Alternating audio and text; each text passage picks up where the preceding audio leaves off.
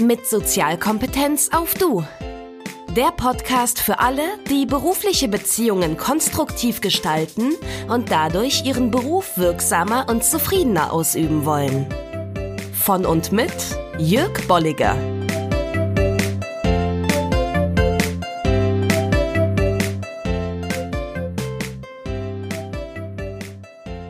Herzlich willkommen zur neunten Episode des Podcasts, in dem es um die konstruktive und wirksame Gestaltung deiner beruflichen Beziehung geht und letztlich dadurch auch um deine Sozialkompetenz. Heute geht es um drei ultimative Schlüssel zu wachsender Sozialkompetenz. Und bevor ich dir dazu mehr sagen werde, eine Information. Du findest den Blogbeitrag, der zu dieser Episode gehört, unter juerg-bolliger.com 009 für eben die neunte Episode. Da findest du das Ganze in Textform, du findest auch eine grafische Darstellung und vor allem findest du alle Links, die ich erwähnen werde, ganz am Schluss des Beitrags unten. Also du musst dir nichts notieren, wenn du jetzt mit einer App zuhörst, nicht gerade vor dem Internet sitzt. Du kannst auf jörg-bolliger.com-009 gehen und findest das alles in Textform und vor allem eben auch die Links. Nun also komme ich zum eigentlichen Thema, zu den drei ultimativen Schlüsseln. Wenn du deine Sozialkompetenz weiterentwickeln willst, und davon gehe ich mal aus, wenn du hier zuhörst, wenn du das also willst, dann kannst du dich damit schnell mal überfordern. Überfordern? Weshalb? Es gibt zwei mögliche Überforderungen. Die erste Überforderung, die liegt schon in der Definition. Definition von Sozialkompetenz. Wenn du dich nämlich mal umhörst, was denn nun Sozialkompetenz genau ist, und ich habe das gemacht, du wirst unzählige unterschiedliche Erklärungen und Definitionen erhalten. Auch wenn du googelst, da gibt's keine einheitliche Definition. Also nur schon diese Frage zu wälzen, kann das Empfinden einer leichteren oder schwereren Überforderung bei dir auslösen. In der ersten Episode habe ich oder bin ich diese Frage bereits ja schon einmal nachgegangen. Wenn du die gehört hast, erinnerst du dich vielleicht noch, sonst darfst du die natürlich gerne auch noch nachhören. Und um jetzt die Überforderung des Definierens mindestens teilweise zu lösen, äh, hier nochmals zusammengefasst mein persönliches Verständnis davon, was denn Sozialkompetenz ist. Ich habe das mal so in einem Satz formuliert, der heißt, Sozialkompetenz ist die Gesamtheit der Fähigkeiten, die dazu beitragen, in einer spezifischen Situation sich und was einem wichtig ist, auf eine Art und Weise einzubringen, die von anderen akzeptiert und respektiert wird. Das ist meine persönliche Definition von Sozialkompetenz. Es geht also um Fähigkeiten, es geht um spezifische Situationen, es geht darum, um, um dich und was dir wichtig ist und es geht darum, um andere und die Art und Weise, wie du dich eben einbringst, dass die, die Art und Weise so ist, dass andere das auch akzeptieren und respektieren. So, also mit dieser Definition werde ich jetzt auch arbeiten, nicht nur in dieser Episode, sondern das ist so meine, meine Definition. Jetzt gibt's allerdings eine zweite Überforderung und die liegt in der Fülle der Fähigkeiten. Also das gehört von mir, Sozialkompetenz ist die Gesamtheit der Fähigkeiten, die dazu und so weiter welche Fähigkeiten sind denn nun gefragt, wenn es darum geht, sich einzubringen und das auf eine Art und Weise zu tun, die von anderen akzeptiert wird? Und hm, jetzt liegt oder kommt eben die nächste Überforderung. Ich habe mal ein bisschen gegoogelt. Ich bin auf zwei Seiten gestoßen im Netz. Im Lexikon des Coaching Reports werden 31 Fähigkeiten aufgelistet, welche zur sozialen Kompetenz gehören. Bei der Karrierebibel sind es sogar 40 Begriffe. Egal, ob du nun die 31 oder die 40 oder eine andere Liste nimmst, es sind verdammt viele. Und wenn du all diese Fähigkeiten weiterentwickeln entwickeln willst, dann wirst du dich damit überfordern. Das kann ich dir schon äh, fast garantieren, dass es so sein wird. Das ist nicht möglich. Es sind zu viele, um alle im Fokus zu haben. Jetzt kommt die gute Nachricht. Jetzt kommen nämlich meine drei ultimativen Schlüssel. Es gibt nämlich drei Themen, bei denen du ansetzen kannst. Und gelingt es dir, diese drei Themen weiterzuentwickeln, dann wird sich das zwangsläufig positiv auf die 31 oder die 40 Fähigkeiten auswirken und wird zu wachsender Sozialkompetenz führen. Diese drei Schlüssel oder diese drei Themen, die sind gleichzeitig auch ein Gradmesser oder du kannst sie als Gradmesser verwenden.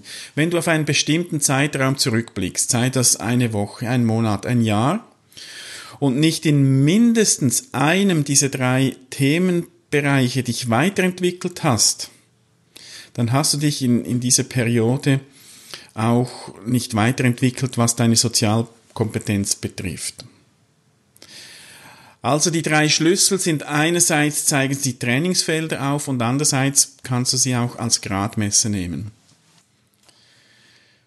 Nun bist du sicher neugierig, um welche Schlüssel es sich handelt. Ich werde das Geheimnis gleich lüften. Es sind einmal mehr Themen aus der Transaktionsanalyse. Und das weißt du vielleicht, das ist so mein meine Methode, meine Modelle, mit denen ich arbeite, die ich auch verwende, wenn ich mit Menschen arbeite und sie begleite, um ihre Sozialkompetenz weiterzuentwickeln. In der Transaktionsanalyse beschreiben die drei Themen so die Richtung, in welche persönliche Entwicklung ganz allgemein idealerweise geht. Ich übernehme diese Idee, benenne und formuliere sie jetzt aber für, für unseren Zweck etwas um mit meinen Worten und setze sie ganz bewusst dann auch in den Kontext der Sozialkompetenzentwicklung. So, es ist soweit, die drei Schlüssel, das Geheimnis wird gelüftet. Ich werde sie dir kurz vorstellen und werde in weiteren Episoden dann auch noch weiter darauf eingehen. Der erste Schlüssel, achtsame Aufmerksamkeit. Hier geht es darum, das, was jetzt gerade geschieht, mit deinen Sinnen wahrzunehmen.